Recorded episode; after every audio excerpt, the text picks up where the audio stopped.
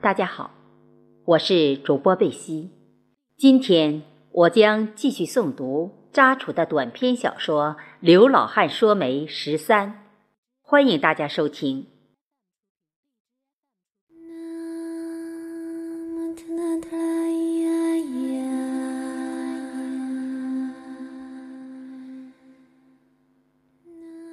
爱情是捉摸不透的，也是解释不清的。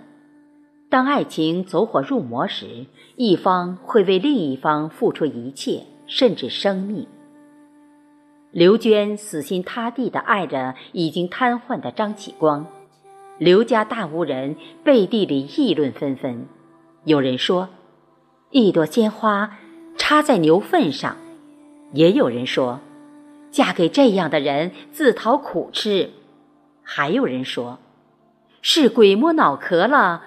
还说是刘家大屋一枝花呢，真可惜。有人说，刘娟是贪财，毕竟张启光父亲以前是厂长，家底厚。众说纷纭，甚至有众多嘲笑的声音。为了女儿今后能够过上幸福的生活，父母亲几经周折也无济于事，最后。刘天旺与老婆认了，天晴下雨由天做主，婚姻嫁娶一切随缘。刘喜庆回到家，他老婆问刘喜庆：“刘娟真的与徐超反口了？”刘喜庆说：“是的，刘娟还是喜欢张启光，后两天到徐超家把这件事解释一下。”他老婆接着说：“这就是做媒的烦恼，到时候你老表肯定要责怪你。你老表的哥哥是最难讲话的，到时候也会大发雷霆。”刘喜静老婆叹了口气说：“就是刘娟母亲不好，女儿的婚事不能包办，你看还是做不了主。”刘喜庆坐在桌子旁边抽着烟，也不理睬老婆，好像是想着心事。几天后，刘喜庆来到老表家，徐超不在家，只有老表与他老婆在家。只见堂屋里干净整洁，他们坐在桌子旁边聊天，看到刘喜庆来了，马上招呼，热情接待他。落座后。刘喜庆抽起了老黄烟，老表去喊在附近做工的徐超。徐超回家后，恭恭敬敬地给刘喜庆沏茶。刘喜庆与老表在客厅笑呵呵地拉家常。按照父亲的嘱咐，徐超到附近的小镇买了很多菜。徐超母亲在厨房忙碌着，准备刘喜庆吃午饭。吃午饭时。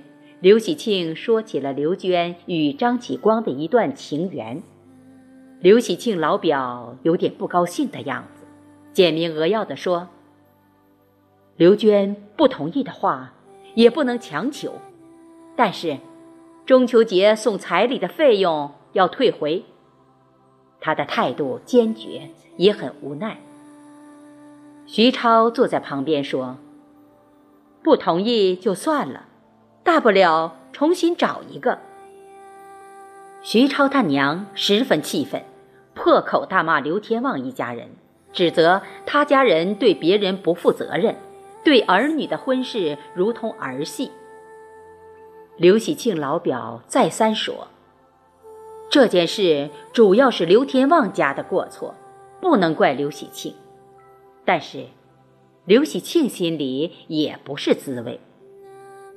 吃过午饭，刘喜庆不欢而散地回到家。刘喜庆刚到家，看到刘天旺已经在他家等候。其实，刘天旺与老婆也十分着急，十分心烦。刘天旺看到他回家了，忙迎上去说：“老哥，你费心了。徐超那边今天怎么说？”刘喜庆坐下来，不紧不慢地讲述着去徐家的情况，也讲了徐超父亲的要求与想法。刘天旺又说：“女儿不听话，导致徐家要退彩礼费用，也造成两家的负面影响。”他还再三向刘喜庆赔不是，请求他谅解。当天晚上，徐超的伯伯来到徐超家，询问徐超与刘娟的情况。刘喜庆老表愁眉苦脸地说：“这门亲事没有谈成，我要求把彩礼钱退回。”接着，他又把刘娟与张启光的情缘说了一遍。徐超的伯伯一听，非常恼火地说：“这简直是戏弄人！退彩礼钱没那么简单。”徐超的伯伯是徐家湾十分有威望的人，性格暴躁，为人忠厚，敢作敢为，善于帮助他人，在家族中他是说一不二的人。第二天。徐超伯伯组织家族中年尊辈长、德高望重之人，商讨关于刘天旺女儿退彩礼的事。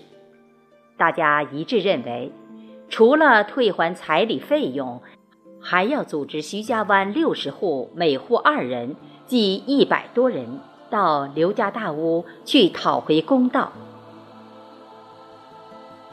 今天就诵读到这里。谢谢大家的收听，我们下次再会。